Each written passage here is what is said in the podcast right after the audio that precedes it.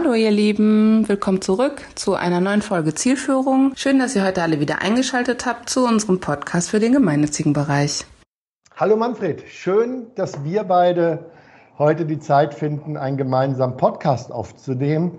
Du bist in Wien in deinem Büro, äh, ich sitze in meinem Hamburger Büro. Manfred, wie geht's dir eigentlich? Lieber Andreas, danke für die Einladung. Also äh, mir geht's gut. Nach dreiwöchigen Urlaub äh, versuche ich sozusagen gerade sehr viel aufzuarbeiten. Äh, Corona bestimmt nach wie vor sozusagen das tägliche Geschäft, aber mir geht's gut und ich bin gut erholt und starte mit großem Optimismus in den Herbst. Ah, das ist schön.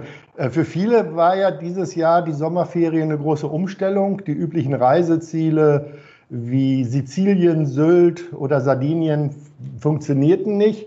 Ich habe von anderen österreichischen äh, Fundraisern gehört, dass die ganz geknickt waren, weil sie in Österreich Urlaub machen mussten. Wie war das bei dir? Also man sieht, dass du mich gut kennst mit der Nennung von Sylt und so weiter. Ja, auch, auch wir haben unsere Reisedestination verändert, wie man es vielleicht für die Österreicher, die, die sich diesen Podcast anhören, äh, zu erkennen sein wird. Ich bin Kärntner und habe sozusagen den Luxus, äh, im Sommer oder überhaupt nach Kärnten jederzeit ausweichen zu können und kann dadurch mehr oder weniger sehr nahe zum Wörthersee urlauben. Also ich habe es sozusagen äh, sehr gut getroffen oder kann es mir sehr gut aussuchen, auch in Österreich Urlaub zu machen. Ja, ist das denn äh, gefühlt Urlaub? Ich meine, ich bin ja Hamburger und ich habe es ganz nah nach St. Peter-Ording. Das ist ja der zweitschönste Ort an der Nordsee nach Sylt. Äh, ich habe immer das Gefühl, wenn ich mal so an die Küste fahre, so richtig Urlaub ist es nicht. Deshalb fahre ich ja sonst immer nach Kärnten. Hat sich dieses Urlaubsgefühl eingestellt oder war das eher so das Gefühl, du kommst nach Hause? Na, das Urlaubsgefühl hat sich schon eingestellt. Also äh, es ist nicht zu vergleichen mit unserem, ich sage mal, fast üblichen Urlaub äh, in, in Richtung Nordsee, Sylt. Äh, das hat noch einmal eine andere Qualität, hat noch einmal einen anderen Entspannungsgrad. Äh, aber ich sage mal, wir waren, ich würde mal sagen, bei 90 Prozent. Ach, großartig. Jetzt verrate mir doch mal, ähm, wie kommt man von Kärnten nach Wien? Äh, was hat dich, was hat dich motiviert, in Wien zu arbeiten? Du bist ja beim österreichischen Roten Kreuz zuständig für den Bereich Philanthropie und Unternehmenskooperation. Auf deinem ja. LinkedIn-Profil kann man das lesen als Head of Philanthropy and Corporate Partnerships. Das klingt wichtig, das ist wichtig und du bist natürlich jetzt bei der bekanntesten Organisation in Österreich. Es gibt, glaube ich, nichts, was bekannter ist als das Rote Kreuz. Aber wie ist dein Weg dahin? Magst du uns da mal kurz in deine Biografie entführen? Mache ich sehr gerne. Also vom vom Beruflichen ist es vielleicht ein, ein relativ einfacher und naheliegender Schritt. Ich habe in Kärnten an der Universität Betriebswirtschaft studiert und für mich war immer klar, also auch Beginn meines Studiums, nach dem Studium nach Wien zu gehen, einfach weil die Varietät an, an, an Jobmöglichkeiten in Wien, in der Bundeshauptstadt am größten sind. Also es hat sehr pragmatische Gründe gehabt. Wie bin ich beim Roten Kreuz gelandet? Es ist eine etwas, wenn man so möchte, längere Geschichte, die, die eigentlich im November 1988 im Rahmen eines Verkehrsunfalls äh, beginnt. Klingt jetzt sehr klischeehaft und albern, aber es ist tatsächlich so. Wir sind mit einem sehr guten Freund von mir äh, eben im besagten November 1988 als zweites Fahrzeug zu einem sehr schweren Verkehrsunfall gekommen. Unser Glück, das Fahrzeug vor uns und das entgegenkommende Fahrzeug äh, haben angehalten, haben sofort erste Hilfe geleistet und wir sind eigentlich mehr oder weniger daneben gestanden und waren ziemlich ja, schockiert und, und fassungslos und haben uns dann bei der Weiterfahrt, nachdem das Rote Kreuz gekommen ist, die Feuerwehr, die Polizei gekommen ist, diese Unfallopfer versorgt hat, bei der Heimfahrt die Frage gestellt oder uns mit der Idee konfrontiert, was wäre gewesen, wenn wir das erste Fahrzeug gewesen wären und wenn nach uns kein Fahrzeug gekommen wäre. Das heißt, wenn wir auf uns alleine gestellt gewesen wären. Äh, wie jeder, der einen Führerschein hat, muss man auch einen Erste-Hilfe-Kurs haben. Auch das hatten wir, aber wir waren, äh, ich würde mal sagen, nicht wirklich geeignet, äh, aus unserer Sicht Erste Hilfe zu leisten und haben dann Nägel mit Köpfen gemacht und gesagt, das darf uns nicht mehr passieren. Wir machen jetzt einen Erste-Hilfe-Kurs, der darin gemündet hat, dass wir beide freiwillige Mitarbeiter des Roten Kreuzes geworden sind konkret war das 1989. Das heißt, ich bin seit 1989 mit dem Roten Kreuz sehr, sehr eng verbunden, habe von 1989 bis zum Jahr 2000 äh, war ich freiwilliger Mitarbeiter beim österreichischen Roten Kreuz und habe ziemlich alles gemacht, was man im Roten Kreuz äh, in dem Kontext, wo, es um Blaulicht geht, machen kann. Also ich, hab, äh, ich war am Rettungsfahrzeug, ich war Fahrer am Rettungsfahrzeug, ich war Lehrbeauftragter für Erste Hilfe, ich war Leitstellendisponent, ich habe meinen Zivildienst beim Roten Kreuz gemacht. Äh, ich habe Blutkonserven durch die Gegend geführt. Ich war Ausbilder am Notarztwagen und zuletzt von 1997 bis circa 2000 dann auch drei Jahre äh, Notfallsanitäter am Rettungshubschrauber Martin 5. Und das hat mir irrsinnig viel, klingt jetzt vielleicht im Kontext etwas fremdartig, aber irrsinnig viel Spaß und Freude bereitet, äh, als freiwilliger Mitarbeiter beim Roten Kreuz zu arbeiten. Ja, das ist, das ist spannend, dass du das erzählst. Und ich glaube, alle, äh, die jemals im Rettungsdienst gearbeitet haben, können nachempfinden, was das bedeutet. Ähm, ich selber, du weißt ja, habe einige Jahre für die Johanniter Unfallhilfe gearbeitet ja. und bin als Branchenfremder ja als Vorstand berufen worden und habe dann sofort das Gefühl gehabt, ich muss äh, Rettungsdienst, ich muss Erste Hilfe, ich muss Ausbildung lernen, um zu wissen, was machen meine freiwilligen ehrenamtlichen Mitarbeiter. Und da habe ich gemerkt, dass dieses, dieses Dasein, dieses Helfen können, dieses einen Plan zu haben in einem Unfall oder in einer Katastrophe, dass das etwas ist, das äh, dem Menschen wahnsinnig viel hilft und einem selbst auch eine gewisse äh, Selbstzufriedenheit gibt, dass man das tun kann. Also diese Freude entsteht ja nicht aus dem Leid des anderen, sondern so aus der Hilfe, die du bringst. Und ich finde das spannend, weil wir kennen uns ja schon lange, Manfred, aber diese Facette hast du mir noch nie beim Heurigen äh, erzählt, dass du tatsächlich auch quasi äh, im Ehrenamt so quasi alles gemacht hast, was man beim Roten Kreuz tun kann. Aber du warst dann äh, ja immer nur ehrenamtlich in der Zeit und du hast während des Studiums oder nach dem Studium ja auch dein Geld sicherlich erstmal in der Wirtschaft verdient, oder? Richtig, korrekt. Also ich habe mein Studium 1998 abgeschlossen. Da hat es noch so einen Überlappungszeitraum gegeben zwischen ehrenamtlichem Engagement beim Roten Kreuz und beruflichen äh, Engagement in Wien, wobei mein erster Job mich ebenfalls in die MPO-Branche geführt hat, nämlich zum, zum Hilfswerk. Äh, sehr klassisch nach dem Studium Assistent der Geschäftsführung beim Niederösterreichischen Hilfswerk, habe dann in den internationalen Bereich gewechselt zum Hilfswerk Austria Entwicklungszusammenarbeit ist deren großes Thema und äh, habe nach diesen Jahren in der, in der MPO-Szene dann äh, war es mir doch ein Anliegen, in die Wirtschaft zu wechseln. Habe dann äh, zu einem Verlag gewechselt, äh, war dort über Jahre ähm, Chef des Marketings und der Entwicklung und äh, bin dann auch beim, jetzt heißt es mittlerweile äh, Sky, also beim, bei Premiere seinerzeit, äh, Marketing Director für in Österreich gewesen, vier Jahre lang, äh, bevor ich sozusagen wieder zurückgewechselt habe zum Roten Kreuz. Seit 2004 für den Bereich Unternehmenskooperationen verantwortlich bin und seit jetzt 2017, 2018 für den Bereich Philanthropie zusätzlich verantwortlich bin. Bevor wir zu den äh, Dingen kommen, die du gerade beim, beim ÖRK machst, äh, kürzt man euch auch so ab, weil in Deutschland wird das Deutsche Rote Kreuz immer DRK genannt. Ist, das, ist diese Abkürzungslogik auch in Österreich so oder sollte ich immer österreichisches Rotes Kreuz sagen? Das liegt ganz an dir. Also mit ÖRK kürzen wir uns intern ab und so kürzen uns viele ab. Also es ist kürzer und äh, wird ja. verwendet. Was, was ich ja spannend finde, ist, du bist ja aus der Non-Profit-Welt dann zu äh, Premiere Sky. Das ist ja, und das ist ja nochmal auch innerhalb der Wirtschaft ein total anderes Business als äh, in der Schraubenindustrie oder im Banking. Mhm. Ähm, war das die Sehnsucht, äh, aus, die, äh, aus dem Studium mal etwas in der Wirtschaft zu machen? Äh, was war so dein, dein, deine Motivation tatsächlich, die Gemeinnützigkeit äh, zu verlassen, denn du bist ja aus gutem Grund später wieder zurückgekommen. Im Nachhinein betrachtet klingt es ein bisschen platt, aber es war tatsächlich so, dass mir das immer bewusst war, ich möchte all along in, den, in der Non-Profit-Szene bleiben und dort arbeiten, weil ich überzeugt bin, dass eine Arbeit mit Sinn und so empfinde ich meine Arbeit für mich das Leben sozusagen einfach schöner und besser macht, für mich persönlich. Aber, und jetzt kommt das große Aber, äh, für mich war es auch wichtig, dass sich in, in dieser MPO-Szene nicht nur Leute tummeln, äh, die es gut meinen, äh, sondern es auch in der Wirtschaft bewiesen haben, es auch gut machen zu können. Also viel, viel Input aus, aus der For-Profit-Welt auch in die Non-Profit-Welt reinzubringen. Das war mir persönlich ein, ein, sehr, sehr großes Anliegen. Und muss durchaus sagen, ich habe die, die, den Ausflug in die For-Profit-Welt, die glaube ich sechs oder sieben Jahre gedauert hat, auch sehr, sehr genossen. Also mit, mit allem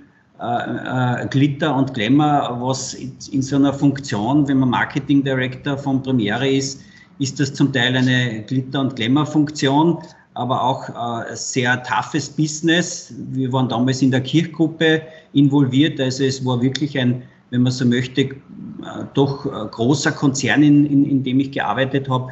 Und ich finde es einfach wichtig, auf der anderen Seite des Tisches auch gesessen zu sein, äh, aus jetziger Sicht. Und das habe ich eigentlich bei meinen Mitarbeitern, die ich jetzt beim Roten Kreuz dann einstellen durfte in den letzten Jahren, auch konsequent so verfolgt. Das heißt, ich habe immer versucht, Leute einzustellen, die, die wissen, wie Wirtschaft funktioniert, die wissen, wie auf der anderen Seite Marketing gedacht wird, weil mhm. es tut sich dann, man tut sich leichter, finde ich. Und ich glaube, dass das auch gut gelungen ist. Also erstaunlich, wir haben doch einiges an Parallelen. Also ich habe, ja, du weißt ja, ich habe ein paar Jahre in der Bank gearbeitet, ja. äh, bin tatsächlich auch so sechs Jahre aus der Non-Profit-Welt in die Profit, also in, die, in den Finanzkapitalismus und dann jetzt äh, in die Beratung.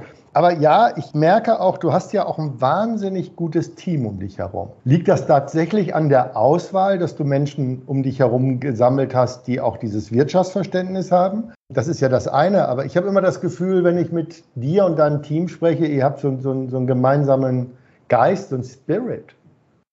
Naja, was uns, was uns sicher stark verbindet, das ist diese unglaublich starke Marke. Also ich glaube, äh, dass die eine ungeheure Anziehungskraft hat, auch für Menschen aus der Wirtschaft, wenn man in der Non-Profit-Szene zu arbeitet, dann dort zu arbeiten, sozusagen, wo, wo es wirklich, ja, wo viel passiert und wo einfach eine irrsinnig starke globale Marke dahinter steckt. Das ist ja nicht nur das österreichische Rote Kreuz, sondern wir sind ja eine, eine weltweite humanitäre Organisation, die ja bei, bei Großkatastrophen immer wieder unter Beweis stellt, wie wichtig das ist, so aufgestellt zu sein, wie wir aufgestellt sind. Und äh, ich glaube, dass das eine, eine sehr große emotionale Klammer ist, die diese, diese Marke bietet, auch seinen Mitarbeitern. Und ja, ich, ich bin auch sehr froh, dass wir dass eigentlich kaum Fluktuation in unserem Team haben, dass die Leute, die wir holen, die wir auch sehr, sehr handverlesen äh, uns aussuchen, dass die dann mit voller Begeisterung bleiben und ihres Engagement auch an den Tag legen. Da könnte man jetzt sagen, naja, nichts anderes ist die Erwartungshaltung, weil wenn man in der Wirtschaft äh, ist man auch oft gefordert.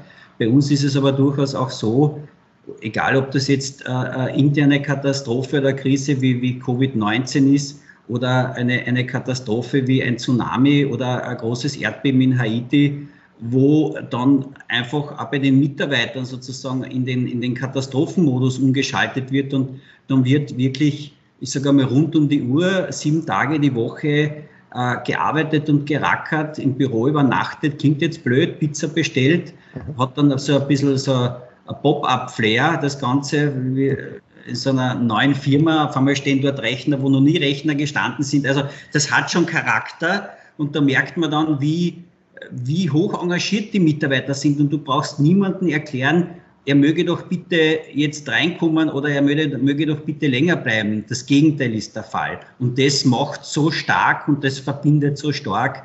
Aber wie gesagt, das ist Teil der Marke und dann ein gewisser Teil ist sicher auch die, die sehr, ich sage mal, selektive Auswahl von Mitarbeitern. So, jetzt hast du ja gerade schon beschrieben, äh, was bei euch im Krisenmodus so passiert.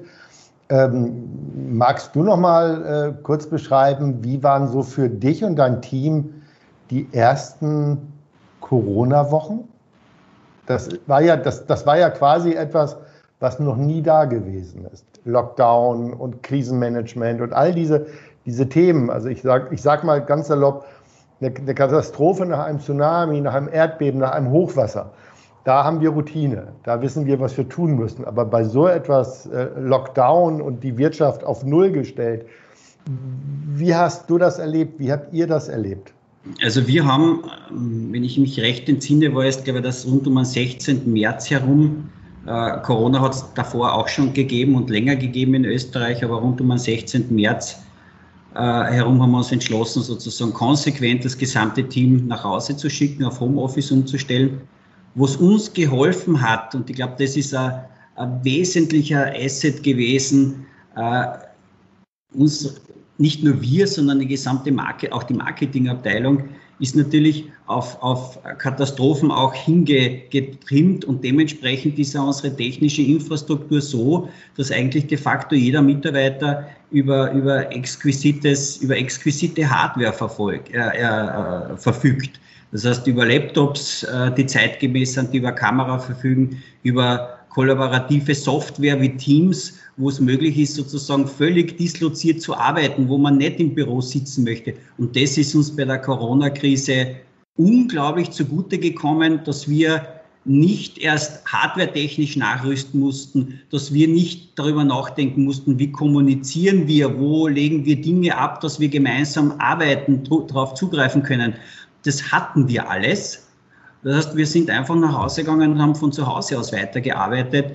Und für uns war das alles mit einem sehr großen Fragezeichen versehen, weil ähm, man hat da auch im Roten Kreuz Bereiche gehabt, wo einfach wenig bis gar nichts mehr los war. Stichwort Bildungsbereiche, Ausbildung, Erste-Hilfe-Kurse, die nicht mehr stattfinden konnten. Und wir waren eigentlich sehr gespannt, wie sich das im Bereich Unternehmenskooperationen, wie sich es im Bereich Philanthropie, hochvermögende Menschen, Stiftungen verhalten wird und sind aber relativ äh, nur sehr kurz zum Nachdenken darüber gekommen, sondern sind äh, die Tage danach mit einer Welle der Hilfsbereitschaft, der Solidarität, des Engagements von Unternehmen in ganz Österreich wirklich überrollt worden. Der Workload, der sich ab Mitte März für alle meine Mitarbeiter ergeben hat, war unglaublich.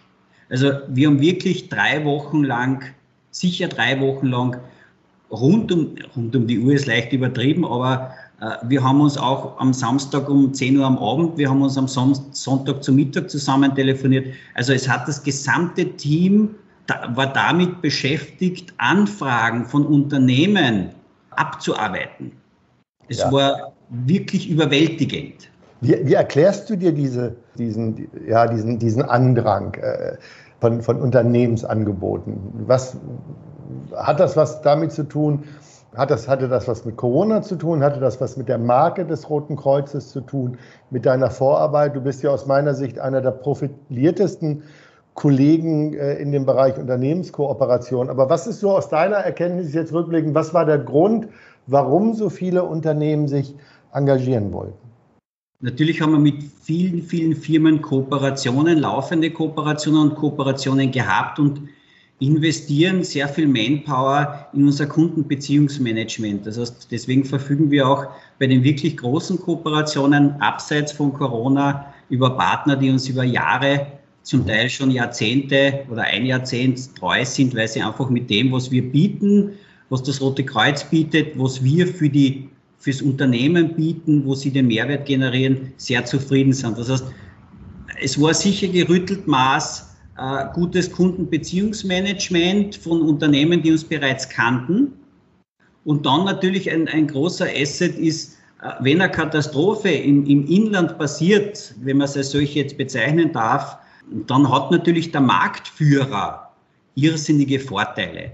Das heißt, wenn ich mir die Marktforschung anschaue, in, in Richtung Bekanntheit, Sympathie, äh, Vertrauen, Spendenbereitschaft, dann ist das Rote Kreuz hier in den allermeisten Fällen top gerankt. Das heißt meistens oder ganz sicher in den Top, Top 3, aber in den allermeisten Fällen sind wir sozusagen an der Spitze. Das heißt, das ist dann äh, eine gute, eine gute Markenpositionierung, eine gute Markenarbeit, dass man, wenn man an eine Katastrophe im Inland denkt und sagt, wie kann man helfen, wahrscheinlich, und sehr viele haben das so gemacht, in erster Linie an das Rote Kreuz denkt und schlussendlich sind sie bei uns gelandet. Nun ist es ja so, dass gerade als Corona startete, also Mitte März, äh, ja viele Unternehmen selber gar nicht wussten, wie es mit ihnen weitergeht. Und trotzdem hast du diese Welle der Hilfsbereitschaft erlebt. Wie magst du das erklären? Das ist in der Tat schwierig zu erklären, weil äh, diejenigen Unternehmen, die sich engagiert haben, sind nicht nur die üblicherweise Top-Unternehmen, wo man sagt, die haben ausreichend Reserven äh, und, und, und die, die, die trifft es zwar auch, aber die kommen wieder auf die Beine. Aber es waren auch durchaus, äh, das waren zwar kleinere äh, Volumina, die bewegt wurden, aber es waren durchaus Hotelbetreiber dabei, es waren durchaus äh, Österreich sehr bekanntes Weinland, ein sehr, sehr bekannter Winzer, der auf uns zugekommen ist. Also, und das ist doch eine, eine, eine Branche, die irrsinnig stark in Mitleidenschaft gezogen worden ist. Ich brauche das, glaube ich, nicht erläutern, dass Tourismus am Boden liegt oder, oder und lag. Äh, aber selbst die haben gesagt, wir wollen was für euch tun, wir wollen was spenden, wir wollen eine Aktion durchführen. Da war einfach die, die Zivilgesellschaft und der Wunsch, sozusagen, äh, wir müssen wieder auf die Beine kommen und wir müssen jetzt zusammenstehen, ein irrsinnig starker. Aber man muss dazu sagen, also wir hatten in der, in der Corona-Krise, ich habe es mir jetzt vorher kurz noch einmal angeschaut, äh, mit über 130 Unternehmen Kontakt. Und da ist natürlich, ich sage mal, äh, der Großteil sind wirklich top, also die, die umsatztechnisch die Top-Unternehmen in Österreich dabei, aber auch, äh, wie gesagt, Stiftungen, auch hochvermögende Menschen, die einfach zum Telefon gegriffen haben, die man vorher vielleicht monatelang versucht hat, irgendwie zu erreichen, chancenlos war, die rufen dann auf einmal um die Mittagszeit an und bieten sich an. Also waren tolle Momente und da geht es nicht nur um Geld, sondern das waren auch Dinge dabei, wo Unternehmen gesagt haben, äh, wir möchten dem, dem äh, ehrenamtlichen Engagement danken. Wir haben zum Beispiel in Österreich äh, eine Kette eines Blumenhändlers, der zugesperrt hat, klarerweise in, in der Zeit von Corona, aber, aber natürlich Blumen in, in den Läden hat in ganz Österreich. Und mit dem hat es eine Art der Zusammenarbeit gegeben, die sehr emotional war, nämlich der hat dann alle Dienststellen im österreichischen Roten Kreuz äh, die Blumen ausgeliefert, nämlich an die freiwilligen Mitarbeiter als Dankeschön. Ach, wie also schön. Ganz, also es geht nicht nur immer ums Geld, es geht einerseits um Wertschätzung für die Arbeit, die man selbst leistet. Und es, es waren wirklich sehr, äh, sehr tolle und sehr, sehr nachhaltige Kooperationen dabei. Ähm, ein großer äh, Fahrzeughändler, Produzent hat uns, hat uns Fahrzeuge zur Verfügung gestellt, um, um Besuchsdienste durchführen zu können und, und, und. Und natürlich auch wirklich große Player, die uns äh, große Beträge zur Verfügung gestellt haben, um zum Beispiel auch diese Stop Corona-App zu entwickeln. Ja. Also es war wirklich ein Potpourri an, an vielen Dingen und, und auch, man hat das gemerkt in der Bevölkerung, ist das ist ganz, ganz, ganz stark wahrgenommen worden, was das Rote Kreuz leistet. Ja, das finde ich großartig, aber ich finde die andere Botschaft, jetzt mal weg vom Roten Kreuz, dass wir deutlich sehen, dass Unternehmer und Vermögende äh, sich solidarisch erklären mit der Gesellschaft, mit der äh, Zivilgesellschaft, wie du es gesagt hast, und von sich aus sagen, egal wie es mit uns weitergeht, wir müssen zusammenhalten, wir müssen helfen, wir müssen was tun. Das versöhnt uns Fundraiser doch sehr mit mit diesen Menschen. Denn ich will dazu sagen, äh, es gibt ja Kolleginnen und Kollegen äh, in Österreich, in Deutschland, in der Schweiz, wahrscheinlich auf der ganzen Welt, die irgendwie immer, immer das Gefühl vermitteln, naja, Unternehmer sind ja so Kapitalisten und denken nur an sich. Aber du hast ja genau was anderes erlebt. Ist das etwas, was durch Corona deutlich geworden ist oder hast du das vorher in deiner Arbeit schon erlebt? Also ich bin da ganz konträrer Meinung wahrscheinlich und andererseits wieder äh, mit vielen anderen Fundraisern konform, dass die Unternehmer, also es gibt nicht sozusagen die Achse plus minus und auf der Plus-Achse sind die Non-Profit-Organisationen, die die Guten sind und die Welt retten und auf der, auf der Negativseite sind die kapitalistischen Unternehmen, die sozusagen äh, in, in, Richtung gesellschaftliche Verantwortung, denen das alles völlig egal ist. Das ist nicht nur seit Corona so, das ist immer schon so gewesen. Also ich bin jetzt seit über 15 Jahren in diesem Kooperationsbusiness und ich habe in den allermeisten Fällen Unternehmen kennengelernt und Unternehmer kennengelernt, denen das sehr wohl sehr, sehr bewusst ist, dass sie gesellschaftliche Verantwortung tragen, auch über das Unmittelbare hinaus, was das Unternehmen produziert oder verkauft. Äh, ansonsten hätten wir nicht so viele tolle Kooperationen durchführen können. Also nicht nur das Rote Kreuz, sondern viele meiner, meiner Kollegen im Umfeld äh, durch, den, durch meine Tätigkeit im Vorstand vom Fundraising-Verband habe ich doch ein bisschen eine Übersicht darüber auch. Also Unternehmer sind nicht die Bösen und denen ist die Zivilgesellschaft nicht egal, weil äh, sonst könnten sie auch nicht ihre Produkte gut verkaufen, wenn ihnen das alles wurscht und egal wäre. Jetzt weißt du ja auch, dass es äh, Kolleginnen und Kollegen gibt, die sagen, na ja, Unternehmenskooperation beim Roten Kreuz ist ja nicht so schwer, weil ihr seid ja die weltführende Marke. Das äh, Rote Kreuz ist ja auch das, eines der bekanntesten Embleme ne, weltweit, wahrscheinlich bekannter als Coca-Cola. Jetzt hast du ja vorhin gesagt, dass ein wichtiger Faktor für dich und dein Team das Kundenbeziehungsmanagement ist. Mhm. Und wenn du jetzt, du hast es eben schon erwähnt, du bist ja auch äh, Vorstand im Fundraising-Verband in Österreich und du wirst ja sicherlich mit Kolleginnen und Kollegen auch immer über die Frage diskutieren, was macht denn eine gute Unternehmenskooperation aus? Was ist denn aus deiner Sicht die Chance von den kleineren Organisationen und Werken, wenn sie sich in dem Bereich bewegen wollen und nicht so eine Markenwucht haben wie du mit dem Roten Kreuz? Marke ist sicher ein Vorteil. Das kann man nicht vom Tisch wischen. Also ich muss bei einem Unternehmen, wenn ich einen Termin habe und äh, mich vorstelle, nicht das Rote Kreuz erklären. Das erleichtert vieles, selbstverständlich. Äh, aber ich, ich weiß, und da darf ich sozusagen einen kleinen privaten äh, Aspekt hinzufügen. Meine Frau ist ebenfalls im Bereich Unternehmenskooperationen tätig, in einem äh, sehr lokal, in einer sehr lokalen Non-Profit-Organisation, wo es um das Thema Wohnungslosigkeit geht.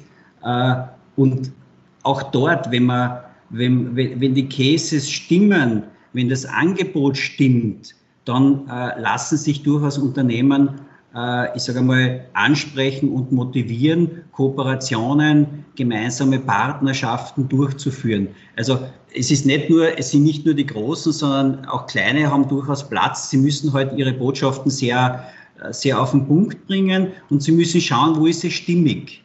Wo passt das, was wir tun, dieses Projekt, was wir vorstellen wollen oder was wir gerne gemeinsam vielleicht äh, umsetzen wollen, wie passt das zum Unternehmen? Und für mich einer der Schlüsselthemen ist nach wie vor, äh, klingt jetzt ein bisschen abtörnend, das ist dann in letzter Konsequenz auch die vertragliche Gestaltung, das klingt wirklich jetzt abtörnend, äh, aber es ist ganz wichtig für Kundenbeziehungsmanagement, die Erwartungshaltungen auch zu definieren und festzuhalten. Weil ansonsten hat man vielleicht eine Einjahreskooperation und, und lebt sich dann relativ schnell auseinander, hat man ein vernünftiges, einen vernünftigen Vertrag dahinter, wo genau da, da drinnen steht, welche Ziele, welche gemeinsamen Ziele verfolgen wir, was wollen wir erreichen, wie wollen wir das messen, alle diese Dinge spielen eine wesentliche Rolle und das ist die Basis dafür, dass Kooperationen längerfristig äh, profitabel und auch längerfristig haltbar sind. Auch abseits von äh, CEO-Wechsel, weil das ist der, der wenn man so möchte, der, die größte Schwierigkeit, dass äh, das Unternehmen zwar vorhanden ist, der CEO wechselt und auf einmal ist der Non-Profit-Partner weg das war bei uns glücklicherweise noch nie der Fall, dass ein CEO-Wechsel äh, zu einem Abbruch der Partnerschaft geführt hat, aber zurückzuführen darauf, dass wir eben abliefern und auch zeigen können, äh, welche, welchen Impact hat das Ganze sozusagen auch für das Unternehmen gehabt. Also ich hatte früher auch immer den Eindruck beim CEO-Wechsel, das ist sogar eine große Chance. Man kann in einem alten Unternehmen bleiben und mit ein bisschen Glück nimmt der CEO einen mit in das neue Unternehmen. Das heißt, äh, wenn man das sowohl auf der Unternehmensebene als auch auf der persönlichen gut managt, dann ist man da sehr erfolgreich. Das ist natürlich Beziehungsarbeit.